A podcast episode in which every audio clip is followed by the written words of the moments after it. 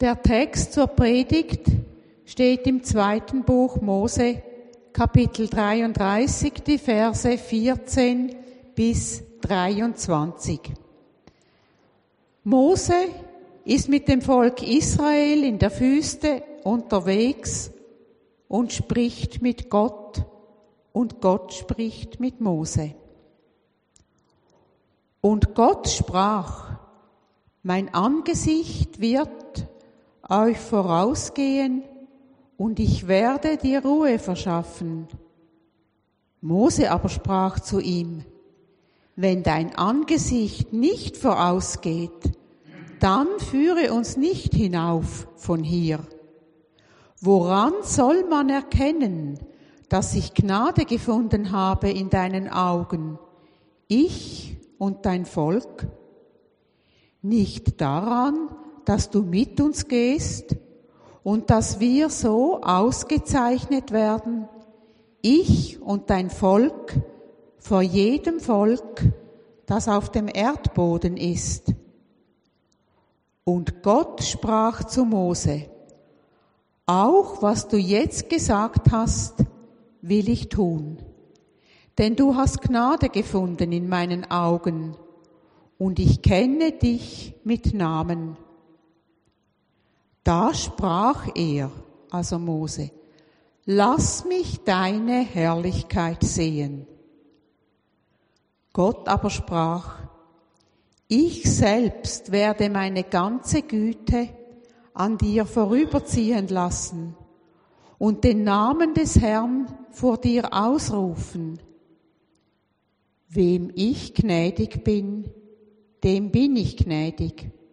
Und wessen ich mich erbarme, dessen erbarme ich mich. Und er sprach, du kannst mein Angesicht nicht sehen, denn ein Mensch kann mich nicht sehen und am Leben bleiben. Dann sprach Gott, sieh, da ist ein Platz bei mir. Stelle dich da auf den Felsen. Wenn nun meine Herrlichkeit vorüberzieht, will ich dich in den Felsspalt stellen und meine Hand über dich halten, solange ich vorüberziehe. Dann werde ich meine Hand wegziehen und du wirst hinter mir hersehen. Mein Angesicht aber wird nicht zu sehen sein. Amen. Liebe Gemeinde, lass mich deine Herrlichkeit sehen. Mit dieser konkreten Bitte wendet sich Mose an Gott. Ganz schön unverschämt. Was möchten denn Menschen nicht alles sehen? Möglichst viel bin ich versucht zu sagen. Von Fernsehprogrammen über Filme, Bilder, Kunstwerke und Theater. Das, Riesen, das Angebot ist riesengroß. Oder dann die Reisevorschläge. Wo war ich noch nicht? Was muss Mann oder Frau unbedingt gesehen oder erlebt haben, um mitreden zu können? Dann aber sehen wir die schrecklichen Kriegsbilder. Wir sehen die Nöte der Menschen auf der Flucht und in Katastrophengebieten und wir möchten die Augen vor all diesem Elend verschließen. Was suchen Menschen mit ihren Blicken? Manchmal wollen wir abgelenkt werden vom Alltag, manchmal Neues entdecken oder Altes besser verstehen. Neugierige Kinderaugen erkunden die Welt. An müde gewordenen Augen ziehen so viele Erinnerungsbilder vorüber. Und Mose bittet, lass mich deine Herrlichkeit sehen. Oder in einer anderen Übersetzung lautet dieser Satz, lass mich deinen göttlichen Glanz sehen. Auf dem Weg ins gelobte Land hat Mose schon viel erreicht. Er hat das Volk aus der ägyptischen Sklaverei geführt. Er hat die guten Weisungen, die zehn Gebote erhalten. Er hat auch den Rückfall in die heidnischen Bräuche mit dem goldenen Stierbild glimpflich überstanden. Er hat die Gnade Gottes erfahren, immer wieder und er hat den Namen Gottes vernommen und nun will er noch mehr. Er will nicht nur Gebote halten und Verheißungen hören, nun will er das, was Menschen mit ihren unruhigen, angsterfüllten und sehnsuchtsvollen Blicken immer wieder einmal suchen. Er will Gottes Herrlichkeit. Er will Gottes Glanz und Schönheit sehen. Gott antwortet für mich absolut überraschend auf diese Bitte. Er sagt nämlich, ich werde selbst meine ganze Güte an dir vorüberziehen lassen und erwähnt, wenn nun meine Herrlichkeit vorüberzieht, kann die Wirklichkeit Gottes, kann Gott so sinnlich erfahren werden? Können Menschen Gott wirklich sehen? In diesem so spannenden und vielschichtigen Text geht es wohl darum, wie der Wunsch des Mose, die Sehnsucht der Menschen erfüllt werden kann. Da staune ich wirklich.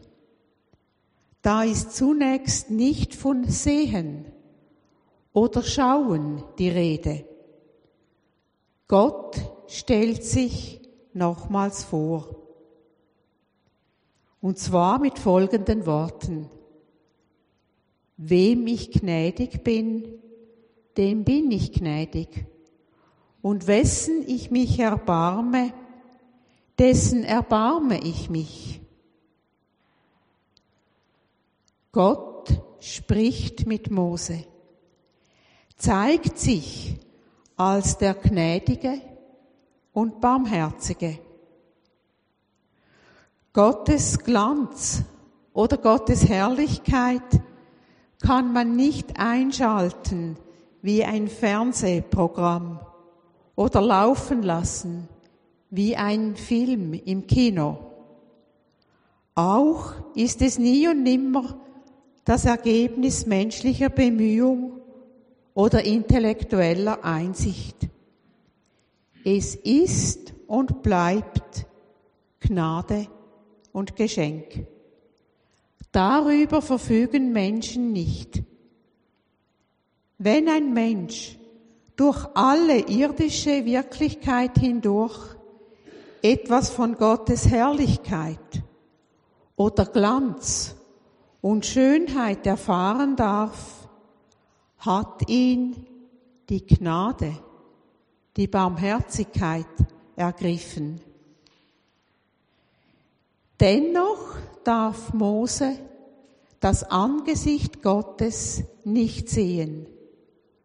Und die Begründung dazu ist beinahe erschreckend. Die lautet nämlich, kein Mensch wird leben, der mich sieht. Warum wohl, möchte ich fragen. Weil es zu schön, zu schrecklich ist? Gott, die Gottheit bleibt unsichtbar. Auch hier ein Geheimnis. Und wir sind eingeladen, darüber nachzusinnen. Du sollst dir kein Bildnis machen, kommt mir da in den Sinn. Gott bleibt der, die, das ganz andere, dem Menschen nicht verfügbar. Gott bleibt verborgen. Verborgen in seiner Herrlichkeit, in Glanz und Schönheit. In der Geschichte mit Mose folgt nun die berührende Schilderung vom Raum bei Gott. Stellen Sie sich dieses Bild bitte einmal vor.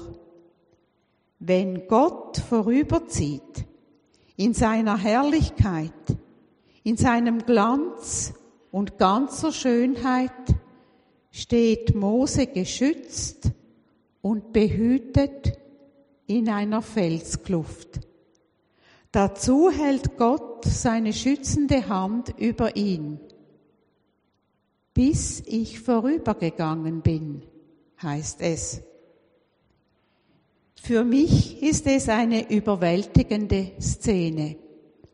Gott, Schützerin und Bewahrer des Lebens, fast körperlich nahe.